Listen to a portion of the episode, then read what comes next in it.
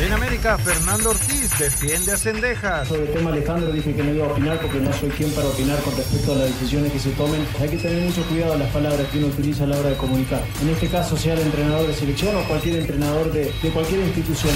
Con Tigres, Guido Pizarro, gran juego en el Azteca. Sí, sabemos que vamos a enfrentar a un gran rival, grandes partidos, grandes encuentros y el día de mañana seguramente será un igual. Iremos con, con nuestras armas a una cancha difícil. Toluca despertar ante Chivas, el técnico Ambriz. Un rival también que viene creciendo, que viene haciendo las cosas bien y que nosotros no, no nos podemos ponernos los hombros y quedarnos conformes. Lamenta no ganar el técnico Larcamón de Puebla. Sobre todo por los muchachos, por el esfuerzo que habían hecho, por haber remontado el partido de la manera que lo, lo habían remontado. Pediste la alineación de hoy. Desde el Montículo, Toño de Valdés. En la novena entrada ganan de todas las formas posibles. Es espectacular lo que están haciendo. De centro delantero, Anselmo Alonso. Eso me llena de ilusión. A mí me encanta mi fútbol, me encanta ver los partidos. En la línea defensiva, Raúl Sarmiento. Es nuestro fútbol y al menos yo sí le tengo un gran afecto y me gusta. Actualiza y aumenta tus conocimientos deportivos con nuestros expertos. Espacio Deportivo de la Noche. Estos son los encabezados en las páginas de internet. TUDN.com par de empates en apertura de jornada. El inicio de la jornada 12 tuvo pocas emociones y dos empates que estuvieron lejos de ser buenos partidos. Sin embargo, los cuatro equipos involucrados se vieron beneficiados con el resultado. Mediotiempo.com la localía queda de lado. Tigre cerró preparación este viernes previo a viajar a la Ciudad de México para la jornada 12 ante América, donde el capitán Guido Pizarro comentó que en el duelo de este sábado queda de lado la localía de los capitalinos por los planteles que lo jugarán. Record.com.mx en momentos complejos los jugadores de jerarquía tienen que estar. El entrenador de la máquina, Raúl Potro Gutiérrez, destacó la seguridad que le da Chuy al equipo como titular.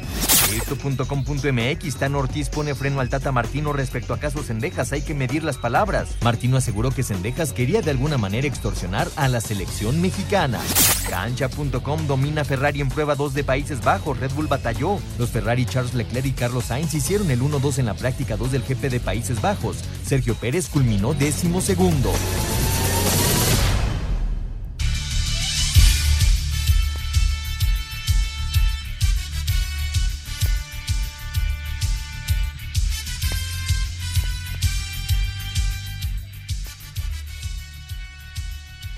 ¿Qué tal amigos? ¿Cómo están? Qué gusto saludarlos. Ya estamos aquí como todos los días de lunes a viernes en Espacio Deportivo. La verdad es un verdadero placer para un servidor Raúl Sarmiento saludarlos aquí a, a través de Grupo Asir en este Espacio Deportivo. Eh, programa con unos ya muchísimos, pero muchísimos años eh, que te, tenemos aquí con ustedes. Este programa eh, conducido por Antonio de Valdés, que hoy está en otras actividades allá por Avenida Chapultepec. Eh, Toño también tendrá al rato la transmisión del partido de los Diablos Rojos, ya platicaremos de ellos, pero en fin, y Anselmo está en la transmisión del partido de Necaxa contra León, que ya, que ya empezó en estos instantes y que les vamos a estar dando la información con muchísimo gusto. Pero aquí estamos eh, perfectamente acompañados por Paco Caballero en los controles, Rodrigo en la redacción, Lalo Cortés en la producción. Y bueno, hoy tengo mucho gusto en saludar a Juan Miguel Alonso. ¿Qué pasó, jovenazo? ¿Cómo andas, mi Juan? ¿Qué pasó, Raúl? Me da mucho gusto saludarte, contento de empezar a hablar de los deportes de esta semana. Pendientes de la actividad que tenga Serena Williams durante toda esta hora, les estaremos platicando cómo va en, en el partido. Está por el momento perdiendo 6-5 Serena Williams el primer set. Perfecto, pues sí, porque es algo importante irla siguiendo, nos ha sorprendido y sobre todo el señor productor debe estar pensando si le apuesta o no le apuesta. Ayer perdió en dobles con su hermana, pero ya veremos hoy qué, qué nos dice Jorge de Valdés, a quien tengo mucho, mucho gusto en saludarlo. ¿Cómo estás, Jorge? ¿Qué tal, Raúl? Pues aquí listos ya precisamente viendo los momios, así que en un ratito más te vamos a platicar cómo está esto de los momios. Con Oye, Raúl, gusto. Jorge. Sí. ¿Me dan chance de darle la bienvenida a mis primos que acaban de aterrizar de España? Sí, cómo no. Nacho, ah, claro. Vique, Pablo, eh, Toño, un abrazo que nos vienen escuchando y bienvenidos a México. Ojalá les guste y seguro la vamos a pasar muy bien en la. ¿También Ahora le van sí. al Sporting de Gijón? No, son del Valencia, caray. Bueno, está bien. No todos tienen que ser como ustedes. Tu padre que te ha llevado por el, camino de la desgracia, afortunadamente tú eres águila y no rayo. tuve más visión, tuve más visión, Raúl. Es cierto, es cierto. Bueno, el Necaxa pues y el León ya empezaron, llevan cuatro minutos allá en Aguascalientes jugando y el marcador se encuentra 0 a 0 hasta el momento en un partido para los dos equipos súper importante porque se está acabando el campeonato, porque septiembre es la recta final del torneo regular y octubre es el mes de la liguilla y noviembre el inicio de la Copa Mundial de Qatar. Así que estamos ya entrando a la recta final del campeonato regular y tanto León como Necaxa se tienen que apurar para tener un sitio en la reclasificación. Bueno, señoras y señores, vamos a empezar eh, con la información del tenis precisamente.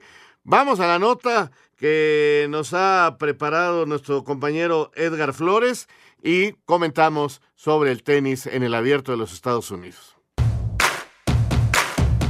La polaca número uno del orbe, Iga Świątek, cumplió 6-3 y 6-2 sobre la norteamericana Sloane Stephens. Rafael Nadal sufrió en el primer set, pero venció 2-6, 6-4, 6-2 y 6-1 al italiano Fabio Fognini para obtener así su boleto a la tercera ronda.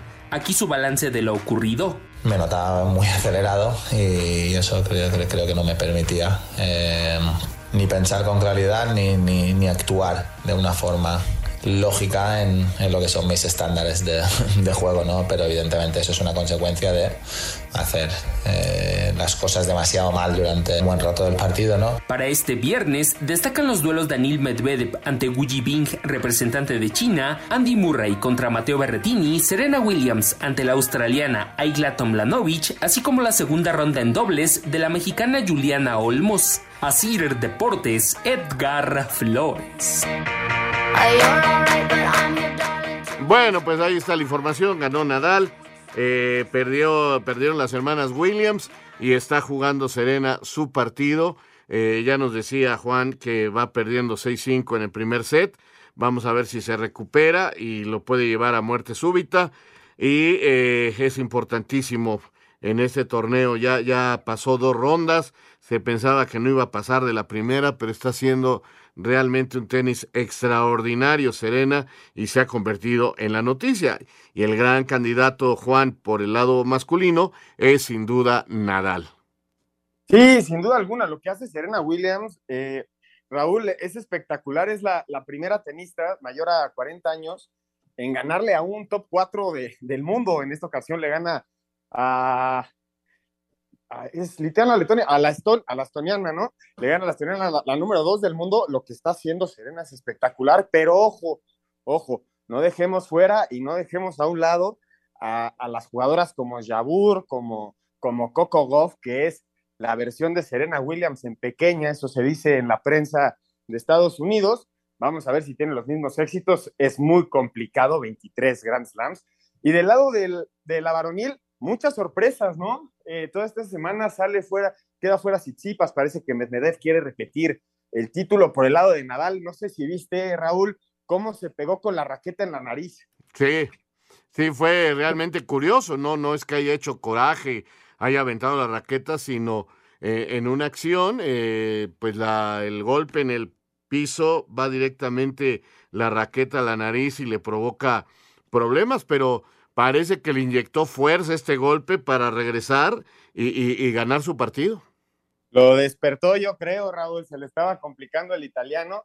Fue en cuatro sets, los dos partidos los ha ganado en cuatro sets. Vamos a ver cómo le va a Rafa Nadal, pero no sé cómo lo veas tú. Me parece que Rafa es el contendiente número uno a ganar el título por historia y por lo que representa, pero el tenis que está mostrando Medvedev es de mucha calidad, Raúl.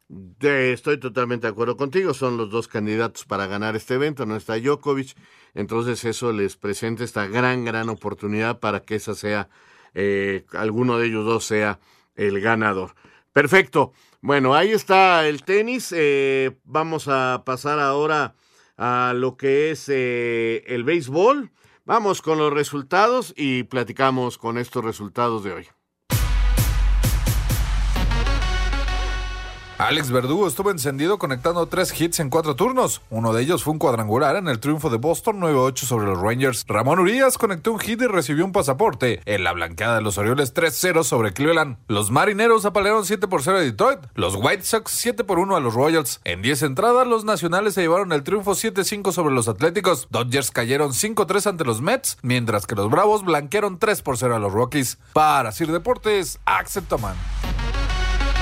Pues ahí están los resultados tempraneros de eh, la Liga de las Mayores allá en el béisbol de los Estados Unidos, que también nos estamos aproximando rápidamente a, los partidos definitivos, eh, Juan, a los partidos que nos darán pues unas, eh, unos playoffs seguramente muy buenos.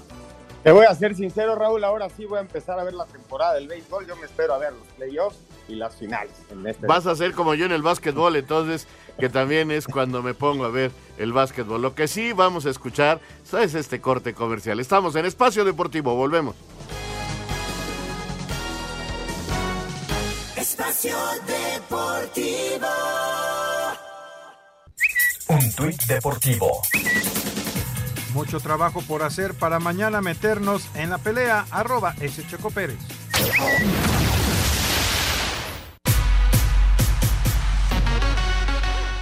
En tres entradas, los sultanes de Monterrey dejaron tendidos en el terreno a los toros de Tijuana al derrotarlos por dos carreras a una y se colocaron a una sola victoria de avanzar a la Serie del Rey. En la parte baja de la entrada número 13, Víctor Mendoza conectó sencillo hacia el jardín central que mandó a la registradora a Gustavo Núñez, quien se encontraba en la antesala. El pitcher ganador en labor de relevo fue Felipe González, mientras que la derrota fue para Kyle Lobstein. Este viernes se reanuda la final de la zona sur entre Diablos Rojos y Yucatán con la serie empatada cada uno, mientras que en la norte se realizará el juego 4 con Sultanes arriba 3 a 0. Para Sir Deportes, Memo García. Gracias Memo, ahí está la información de la Liga Mexicana de Béisbol, donde los Diablos hoy juegan un partido importantísimo allá de visitante Juan. Importante, la, importante sacar la victoria ha sido el Coco, los, los Leones de los Diablos. Y del otro lado, los Toros sobre las cuerdas, Raúl, un partido más y están fuera y una final más para los sultanes. Fíjate que Toño me decía que veía muy fuerte a Tijuana y bueno, pues está quedando en la antesala. Vamos a ver si no hay una sorpresa, una voltereta, pero sí, parecía que el favorito iban a ser los toros de Tijuana, pero resultan los sultanes pegando fuerte. Y vamos a ver cómo le van a los diablos, ¿eh? porque yo siento que me los van a, les van a pagar el infierno, ¿eh? Tranquilo. Siento, eso siento. tú, tú tranquilo. Bueno, eh, eh, hoy, por cierto, se hicieron las primeras pruebas libres de calificación para la Fórmula 1 en el Premio de Países Bajos. No le fue bien a Red Bull, definitivamente, pero ya sabemos que checan, prueban y mañana, a la hora de la verdad, Verstappen se coloca en el primer sitio o entre los primeros tres y seguramente cerca estará el checo. Pero de todo esto vamos a enterarnos qué pasó hoy allá por Holanda. Mercedes y Ferrari dominaron la primera y segunda práctica libre del Gran Premio de Países Bajos, décima quinta fecha del Campeonato Mundial de la Fórmula 1. En la primera, George Russell fue el más rápido, seguido por su compañero de equipo Luis Hamilton y Carlos Sainz. En la segunda práctica, Charles Leclerc fue el más rápido por delante de Sainz y Hamilton, mientras que Max Verstappen quedó fuera de la primera práctica libre por sufrir fallas en la caja de cambios de su monoplaza. En la segunda fue octavo. El mexicano Sergio Pérez terminó séptimo y doceavo. Aquí sus palabras.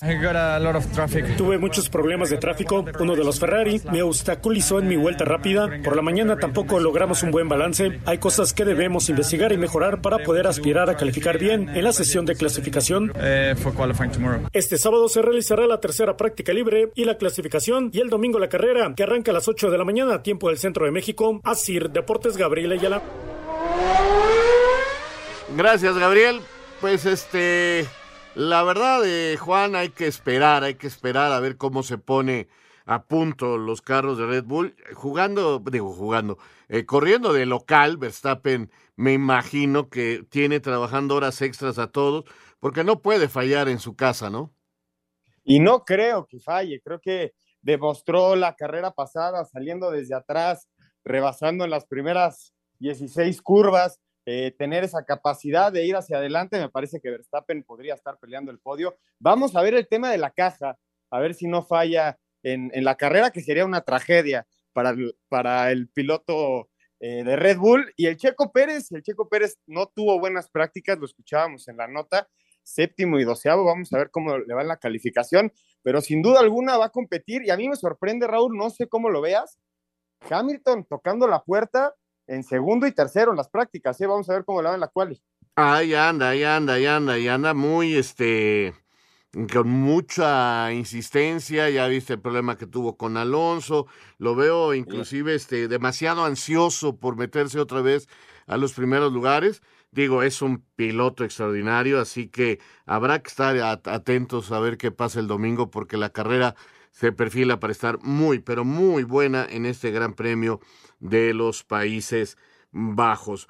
Bueno, señoras y señores, eh, para cerrar los otros deportes, eh, el domingo está la pelea de Andy Ruiz y yo le tengo fe a mi querido Andy, es mi tocayo en esto de comer chilaquiles y pozole, así que este... Ya no. no, ¿cómo no? Sí, ahí nos estamos dando un quien vive. Vamos a la nota.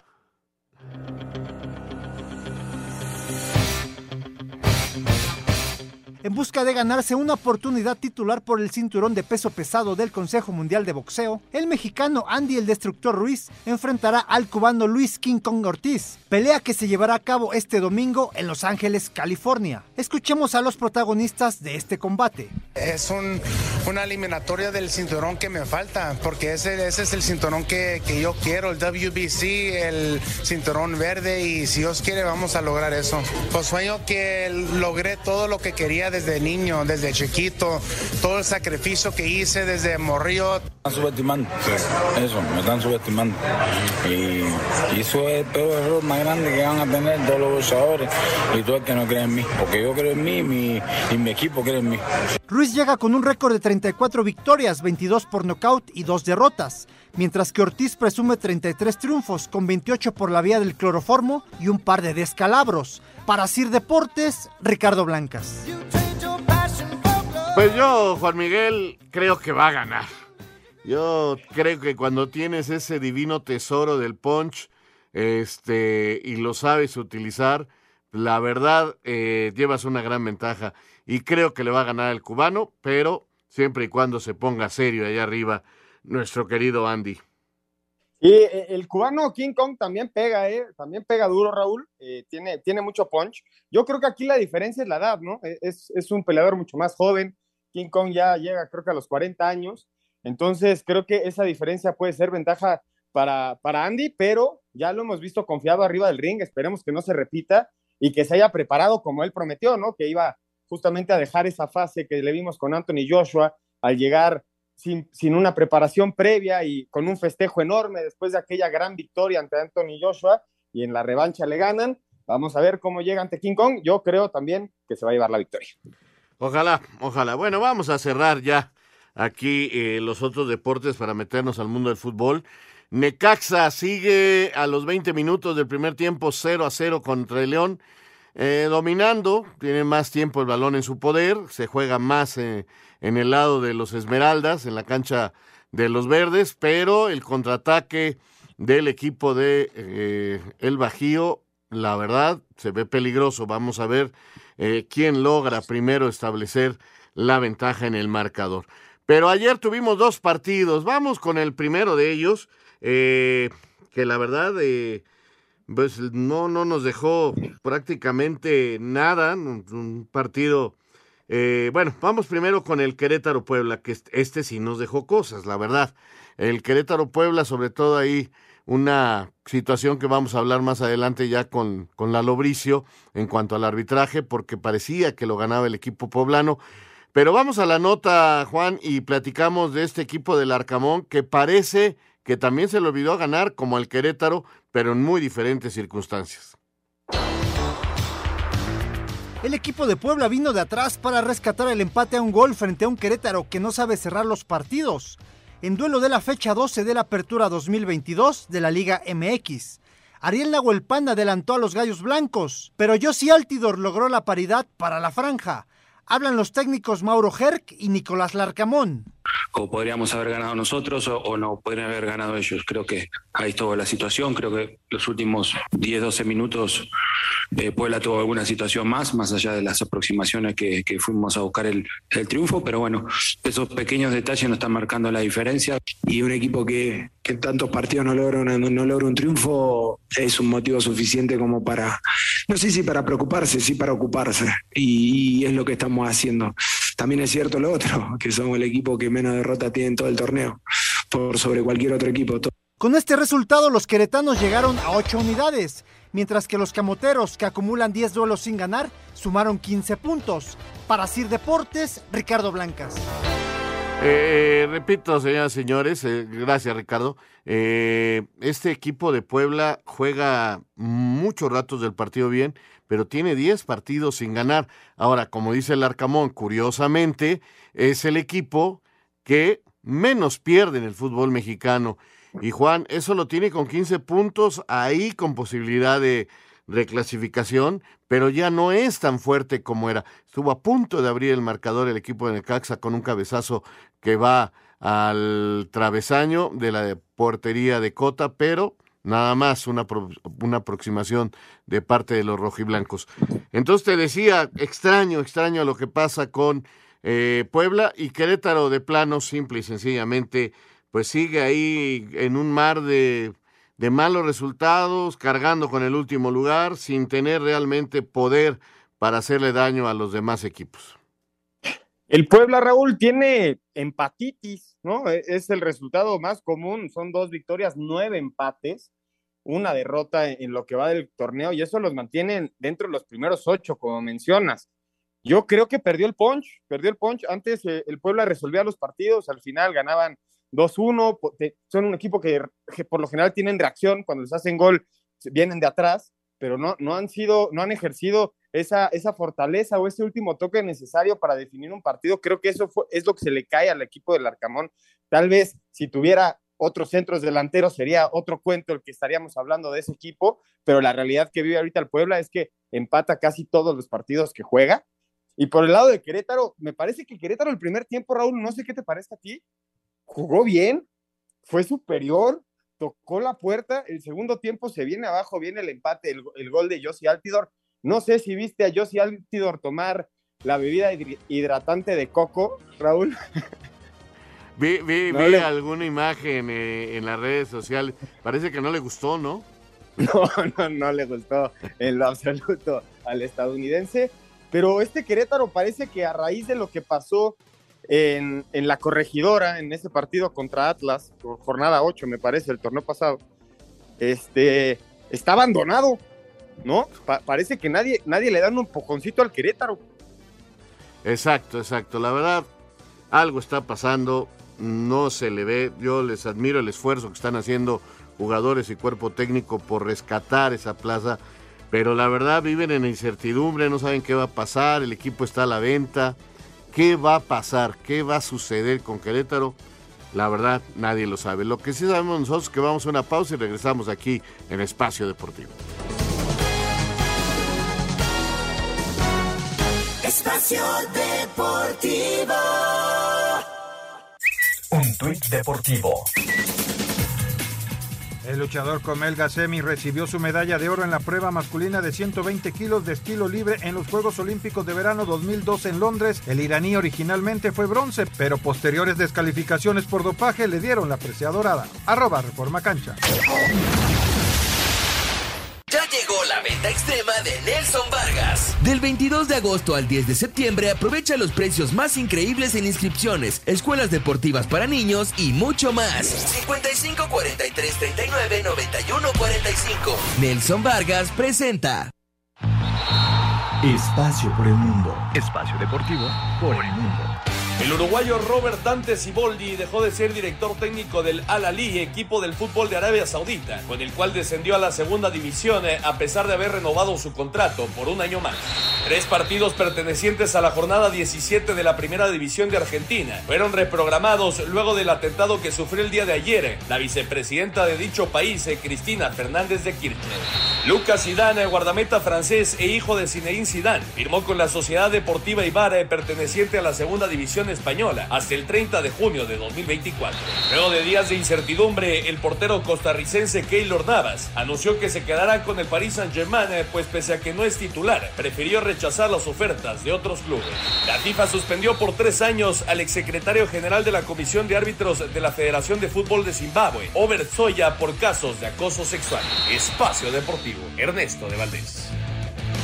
Venta extrema de Nelson Vargas. Aprovecha las mejores promociones del año en natación, inscripciones, pagos mensuales y mucho más. Del 22 de agosto al 10 de septiembre. Envía WhatsApp al 55 43 39 91 45. Nelson Vargas presentó. Bueno, gracias Ernesto por la información internacional. Y yo nomás les voy a decir que también ayer eh, San Luis y Tijuana empataron a cero goles.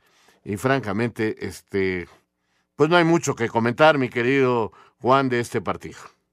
Sí, de- decir que San Luis e- expulsan a Ricardo Chávez al 56, eh, no, no pueden ser contundentes en la parte de arriba, Tijuana no aprovecha ese hombre de más, San Luis ya suma dos sin ganar, Tijuana venía de tres al hilo perdiendo, empata ya suma cuatro sin ganar, los dos suman 15 puntos en la tabla. Así es, y, y la verdad que le echaste mucho talento para hablar de este partido.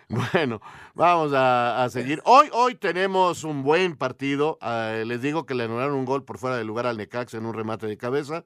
Este, ¿me pueden decir por ahí cómo va doña Serena Williams? Aquí yo lo tengo, Raúl. Eh, segundo set, el primer set lo perdió 7-5, va ganando 4-0, está sacando 40-30, está a punto de ganar el quinto partido del segundo set. O sea, otra vez viene de atrás doña Serena Williams. Así que no dudo que otra vez le dé vuelta. Qué bárbara, qué, qué espectáculo. Sí, pero ¿en qué forma, no? Porque bueno, vámonos pierde. con el partido de hoy porque Juárez Cruz Azul es un partido con mucho morbo.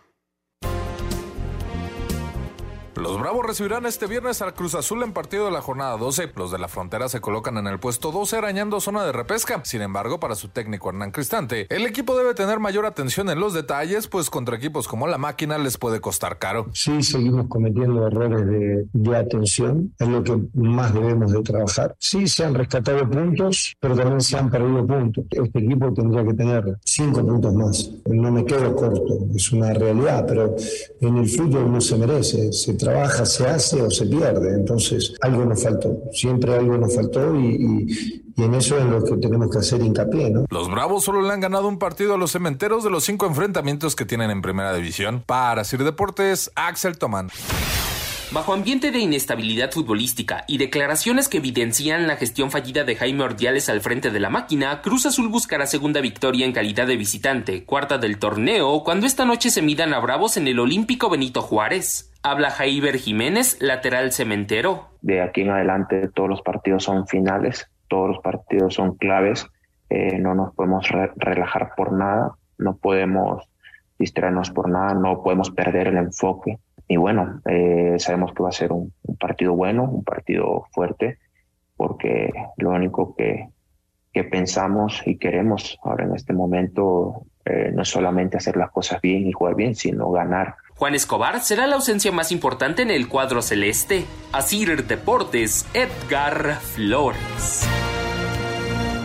Pues un buen partido hoy en Juárez porque Cruz Azul tiene que seguir sumando ya con Raúl Gutiérrez el Potro en la dirección técnica y mientras tanto Juárez se quiere mantener en buena zona para aspirar a calificar y los de Cristante ven aquí una gran oportunidad de sumar de a tres como locales, pero hay que ver. Bueno, ya cayó el primer gol del Necaxa justo al minuto 33.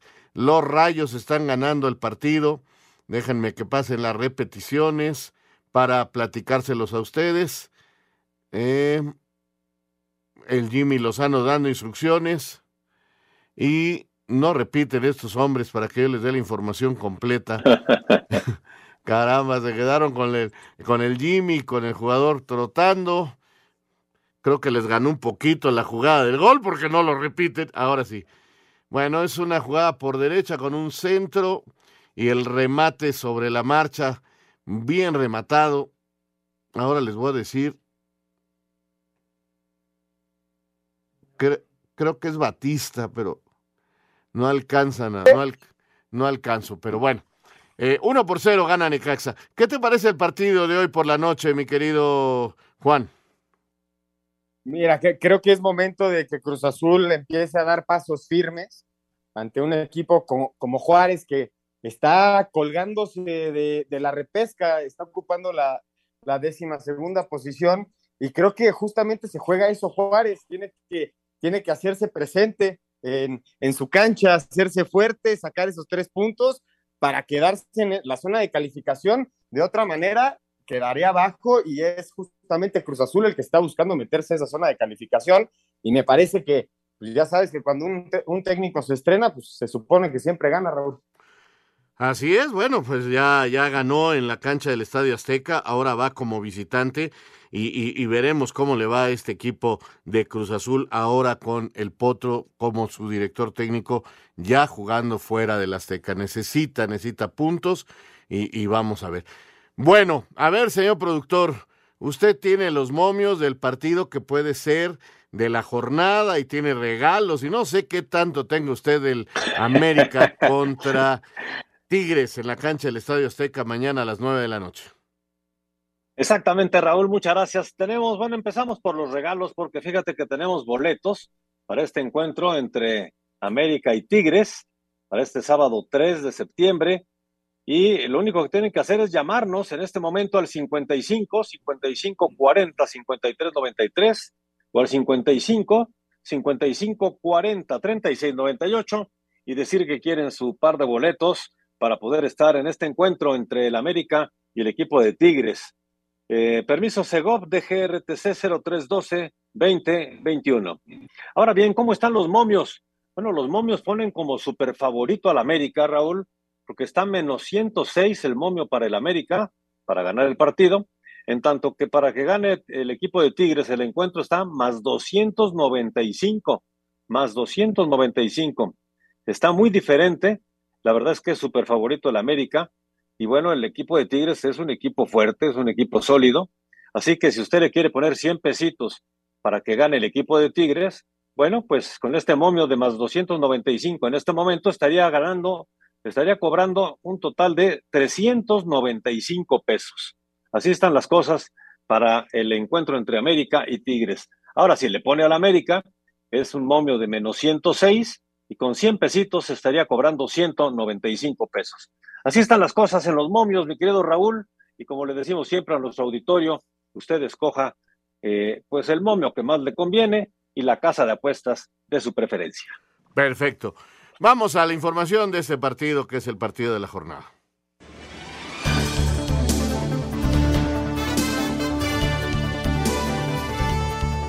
América se reporta listo y por primera vez en el torneo Fernando Ortiz tendrá equipo completo para enfrentar a los Tigres este sábado, pues incluso Brian Rodríguez podría ver sus primeros minutos como americanista. Por lo pronto, el Tano habló de lo que representa para él enfrentar a un viejo conocido de las Águilas, Miguel Herrera. Soy un afortunado de compartir un campo de juego y dirigiéndolo a los dos equipos. Miguel es un referente de técnico a nivel nacional. Eso a mí me enorgullece estar poder compartir con él. Sobre las declaraciones de Guido Pizarro acerca de que la localía no pesa en estos partidos, Ortiz le contestó lo siguiente. Si él lo siente de esa manera, qué bueno. Nosotros sabemos que tenemos una afición muy buena, la mejor de México, y se va a hacer sentir. Para hacer deportes, Axel Tomán. Meterse en sitios de clasificación directa a costa del América será intención de Tigres en visita clave a la cancha del Estadio Azteca, recinto que para Guido Pizarro, mediocampista regiomontano, no marcará diferencia. Independientemente que son las, la mayor ofensiva y la, mayor defensiva, la mejor defensiva, creo que lo más importante con dos grandes equipos va a ser el trámite del partido, quien maneja el encuentro, el funcionamiento de, del equipo. Creo que eso va a marcar un poco el que tenga que ser protagonista de, equipo, va a ser protagonista y va a ser el que, el que pueda llegar a hacer un poco mejor las cosas. Creo que somos eh, grandes equipos que creo que la localidad y eso queda un poco de lado.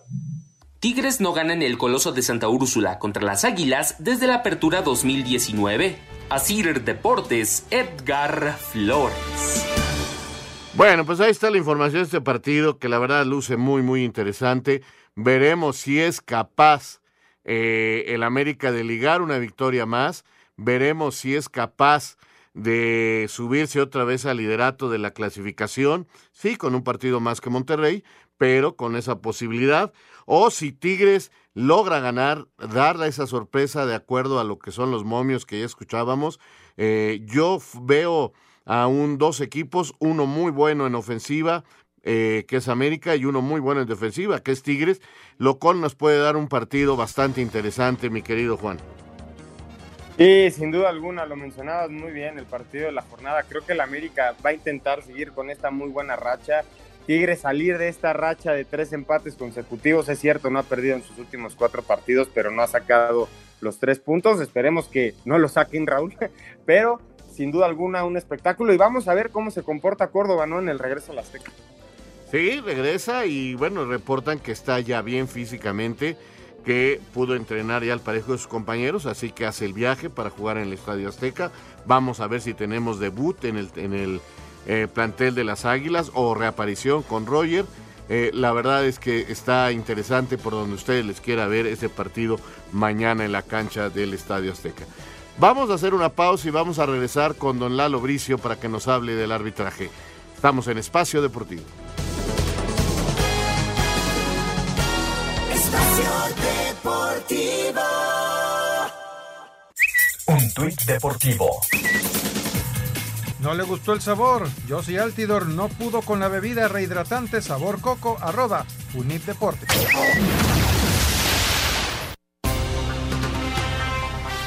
Este sábado los Rayados del Monterrey reciben a los Cañoneros de Mazatlán. El técnico de los Regios, Víctor Manuel Bucetich, no ve como un rival fácil al cuadro sinaloense. Creo que nosotros no tenemos por qué relajarnos eh, ni por lo que pasó en su partido anterior. Vemos la secuencia que ha traído el equipo de Mazatlán y en los últimos nueve encuentros ha perdido nada más dos. Es cierto, también ha empatado varios partidos, pero sin embargo creo que tenemos que ser nosotros muy fríos y salir desde un principio a buscar el resultado que, que, pretendemos. O sea, consideramos y sabemos que tenemos ese compromiso y que tenemos que seguir luchando por ello. Para Sir Deportes, Memo García.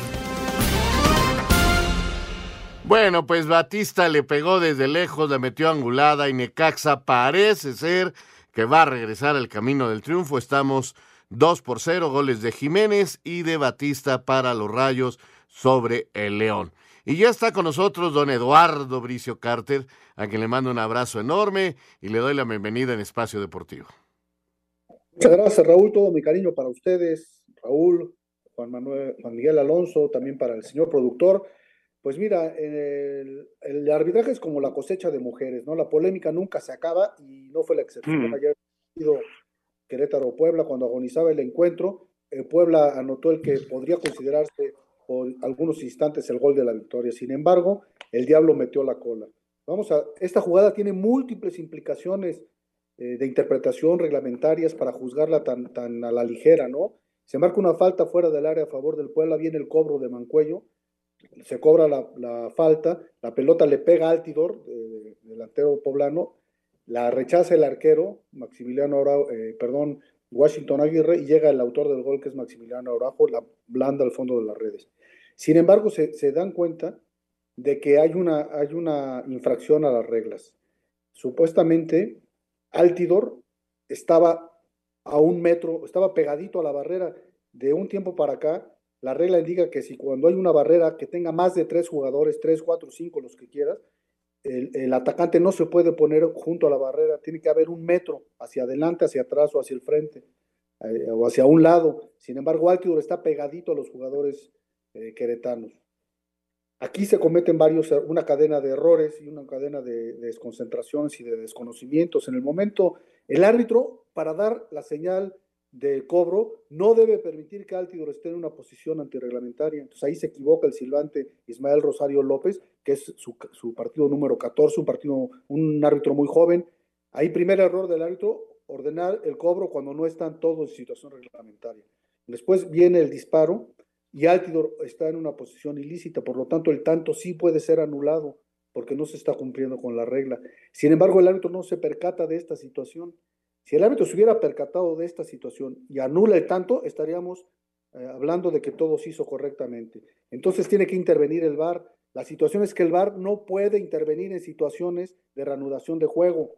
¿Qué, eh, qué es una reanudación de juego? No puede, si hay un mal saque, no puede, y cae el gol, no puede decir fue mal saque de banda, o si la pelota no se coloca en el, en el cuarto de círculo del tiro de esquina y de ahí cae el gol, no puede decir, oiga, vengan a revisar porque estaba mal colocada la pelota.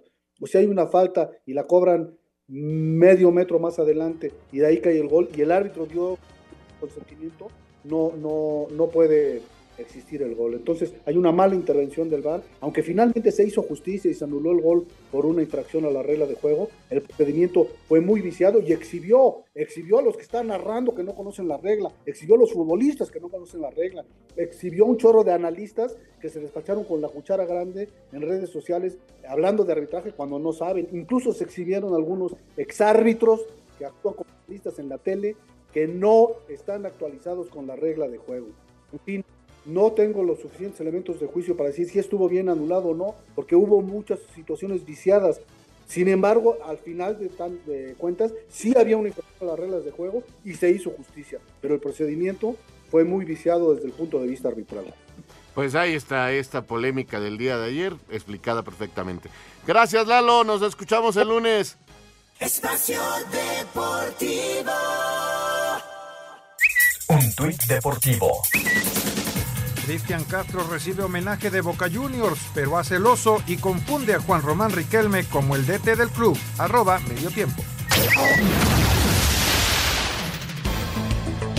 El sábado dentro de la jornada 6 de la Premier League, Raúl Jiménez y el Wolverhampton reciben al Southampton, Santiago Muñoz y el Newcastle reciben al Crystal Palace, el Eredivisie dentro de la jornada 5, Edson Álvarez, Jorge Sánchez y el Ajax reciben el sábado al Cambur, Eric Gutiérrez y el PSB visitan al Twente y Santiago Jiménez y el Feyenoord al Goa Heat Eagles. En la Serie de Italia, dentro de la jornada 5, el sábado Irving Lozano y el Nápoles visitan al Lazio, el domingo Johan Vázquez y el Cremonese reciben al Sassuolo. Dentro de la jornada 5 de Portugal, el sábado Diego Lainez y el Sporting Braga reciben al Vitoria Guimarães. En Bélgica, jornada 7, Gerardo Arteaga y el Genk reciben el sábado al Sint-Truiden. En España, dentro de la jornada 4, Andrés Guardado y el Real Betis visitan este sábado al Real Madrid. El Mallorca que dirige Javier Aguirre recibe al Girona. Habla el Vasco. No va a ser fácil, yo espero que el ritmo sea alto, espero que no haya errores de concentración, que los haya normales, inherentes al juego, los propios de un partido. Pues mira, físicamente creo que lleva- llegamos bien. En Grecia, dentro de la jornada 3, Pineda y el AEK de Atenas recibe el domingo a PAOK. En la MLS, el domingo Los Ángeles Galaxy, donde militan el Chicharito, Julián Araujo y Efraín Álvarez, reciben al Sporting Kansas City, Carlos Vela y el LAFC al Real Salt Lake, Ronaldo Cisneros y el Atlanta United, que dirige Gonzalo Pineda, visitan al Portland Timbers y a Héctor Herrera y el Houston Dynamo al Seattle Saunders, a Sir Deportes Gabriel Ayala. Muchas gracias, Gabriel Ayala, y gracias también a todos ustedes por sus llamados y mensajes. Rápidamente les digo, para la eh, quiniela de Espacio Deportivo, nuestro invitado Ramón García Núñez, del CTM Culhuacán. Bueno, pues ayer no le atinó a los empates, había puesto Tijuana y también Puebla, así que tiene cero puntos. Para el día de hoy puso empate en el Necaxa León, en tanto que Raúl, Toño, Anselmo, el señor Bricio, Juan Miguel Alonso, su servidor, le pusimos al Necaxa. Para el Juárez Cruz Azul, que será a las 9.05 de la noche el día de hoy, bueno, pues nuestro invitado está con Juárez, al igual que Juan Miguel. Eh, empate, dice Anselmo Alonso y Raúl Sarmiento. El señor Brizo, Toño y su servidor estamos con Cruz Azul. Así están las cosas en la quiniela. Mucha suerte a nuestro invitado Ramón García Núñez de CTM Culhuacán en la delegación o alcaldía Coyoacán. Bueno, vámonos con los mensajes y llamados del auditorio, que son muchos, y ojalá que nos dé tiempo de pasar con todas las llamadas. Gracias a Rafael Martínez desde Naucalpan, nos escucha todos los días y dice que es el mejor programa. Muchísimas gracias a Rafael. Gracias, Rafael. Un abrazo. Desde Puerto Vallarta, Jalisco, debemos de estar agradecidos por tener una selección que tendrá la oportunidad de jugar un mundial. ¿Cuánto no darían los aficionados italianos por tener a su selección en la justa que viene? De- de- dejemos las malas vibras. Un abrazo para todos, don Antonio Carballo. Muchas gracias, don Antonio. Agradece Alejandro a don Antonio su comentario. Eh, eh, para- aprovecho para decirles que el Necaxa se fue al descanso ganando ya 3-0 con un autogol del portero Cota, un disparo que no puede detener, pega en el poste y le pega en la espalda y el rebote va directito a la portería. Así que 3-0 gana Necaxa. ¿Cómo va el tenis, este Juan? Serena Williams, 5-2, están en dus. Está a punto de ganar el segundo set. Parece que todo, todo indica que va a ganar el segundo set en cualquier momento, tal vez no en este punto, en el siguiente. Pero ya se viene próximamente el tercer set y el momento de la verdad, Raúl. Adelante, señor productor. Alejandro Bir de Catepec, muy buenas noches, qué gusto saludarlos y terminar la semana escuchándolos. Y en un día especial para mí, hoy es mi cumpleaños. Mándenme un saludo, por favor, que tengan excelente fin de semana. Muchas felicidades, un abrazo. Abrazo. Felicidades, Alex. Muy buenas noches. ¿Qué posibilidad tiene Necaxa de estar en la liguilla? Nos, nos pregunta Mercedes Flores Carmona desde Acapulco, Guerrero. Pues alta, yo creo que, sí se va a meter a la liguilla. ¿Tú sí lo ves? Sí, bueno, repesca mínimo, sí. El Tata debería de dar las gracias porque no llegaremos a ningún lado como director técnico, el director técnico de la selección. Puras vergüenzas, nos dice Josué Rivera. Pues esa es una opinión, hay mucha gente que opina igual que él, hay otros, como ya escuchábamos, que piensan que es una bendición estar en el Mundial. Así cada quien tiene sus puntos de vista y todos, todos son respetados aquí en Espacio Deportivo. Pues sí. Bueno, señores, hay más llamadas, pero se nos acaba el tiempo. Muchas gracias, Juan Miguel. Te escuchamos el domingo en Espacio Deportivo Nueva Generación, a las 7. Los espero a las 7 de la noche. Muchas gracias por invitarme. Muchas gracias, Raúl Sarmiento. Buenas noches. Buenas noches. Ahí viene Eddie. Nos vemos el lunes.